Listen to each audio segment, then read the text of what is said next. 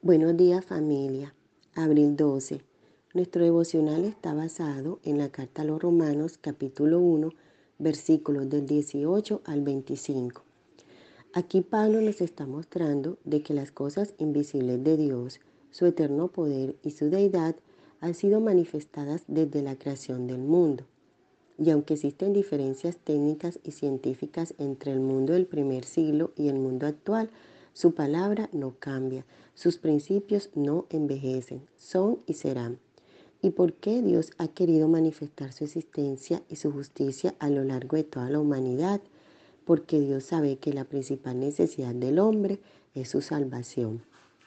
Entonces, el apóstol Pablo realiza tres declaraciones. Primero, el hombre no tiene excusa.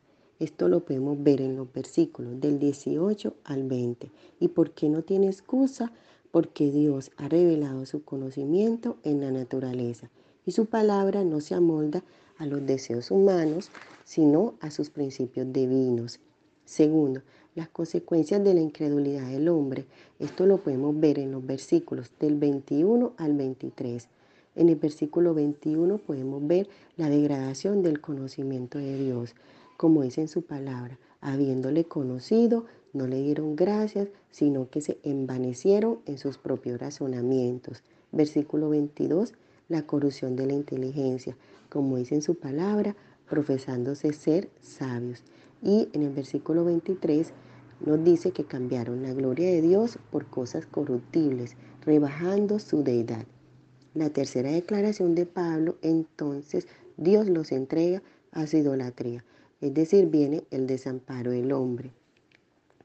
Agrupando todo lo anterior con lo que estamos viendo actualmente, vemos que Dios siempre ha querido manifestar su amor, su misericordia y que la humanidad le conozca. Pero al hombre darle la espalda a Dios, esto ha traído sus consecuencias. Entonces su palabra nos reta a que nos examinemos a nosotros mismos en qué posición estamos. Primero, Dios quiere revelar su verdad, pero a veces nuestro orgullo, nuestro propio razonamiento e idolatría no permiten que esta verdad sea revelada a nuestros corazones, entendiéndose como idolatría todo lo que ocupa el primer lugar de Dios. Segundo, tal vez hemos conocido su verdad, pero la hemos cambiado por nuestros propios razonamientos. Si esta es tu posición, yo te quiero invitar a volver a su palabra y caminar en su verdad.